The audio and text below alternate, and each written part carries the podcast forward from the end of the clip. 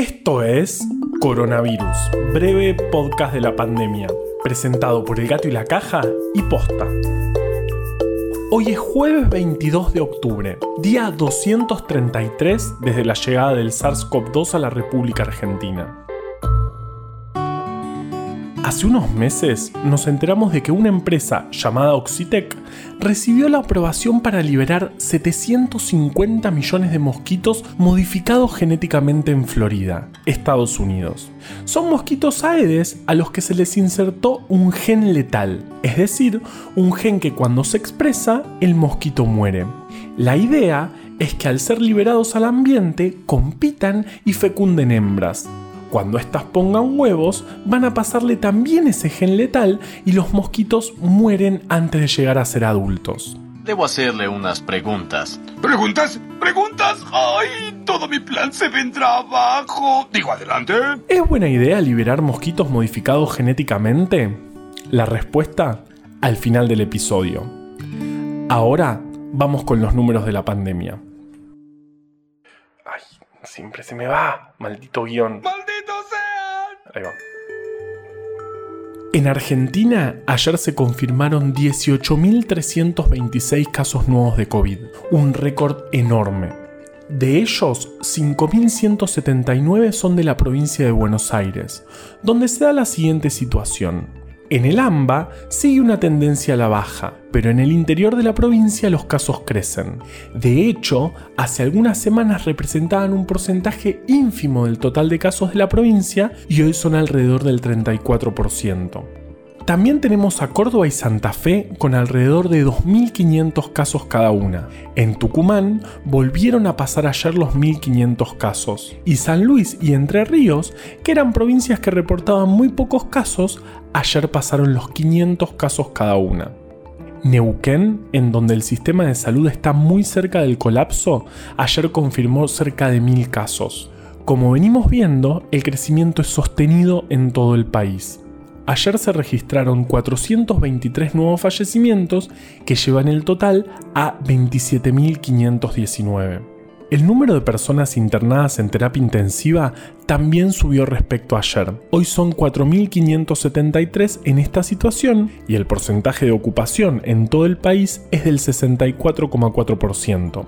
Pero sabemos que la situación no es homogénea.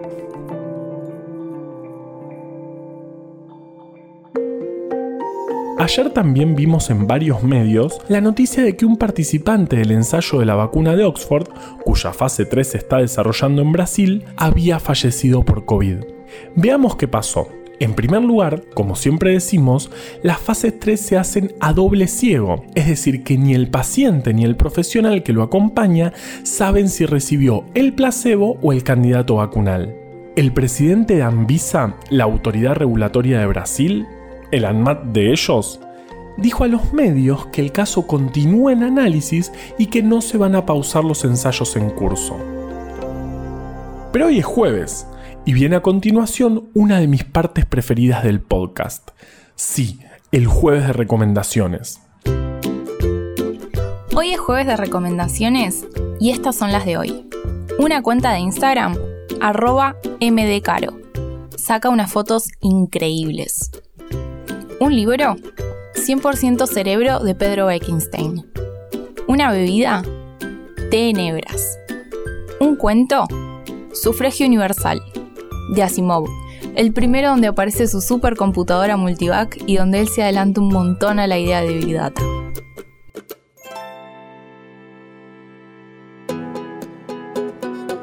Bueno, les prometí una respuesta. ¿Es buena idea liberar mosquitos modificados genéticamente?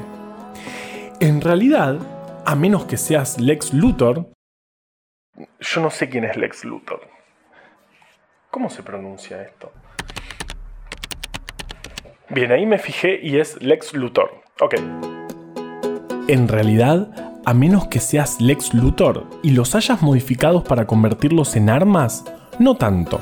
El problema es que para bajar la población de mosquitos que transmiten enfermedades es necesario seguir liberando año a año más mosquitos modificados. Además, solo se pueden liberar machos, porque las hembras son las que pican y tampoco es buena idea liberar millones de insectos que puedan picarnos y por ende transmitir enfermedades. Y aunque suena sencillo diferenciar entre machos y hembras, es bastante complejo cuando se trata de mosquitos.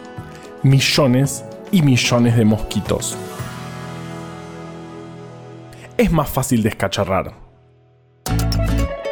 Coronavirus, breve podcast de la pandemia, es una producción original del Gato y la Caja junto a Posta. Este podcast lo podemos hacer gracias a bancantes. Ayúdanos a bancar estas iniciativas en elgatoylacaja.com barra bancar. Encontró un montón de historias increíbles en breve atlas anecdótico de la ciencia. Para conseguirlo, entra en elgatoylacaja.com barra tienda. Yo soy Juan Manuel Carballeda. Valeria Sanabria te aconsejó desde el armario. Usa tapaboca, mantén la distancia y nos escuchamos mañana. Che, igual Lex Luthor es un científico que trata de demostrar que Superman es un alienígena peligroso. Para mí, él es el bueno de la historia.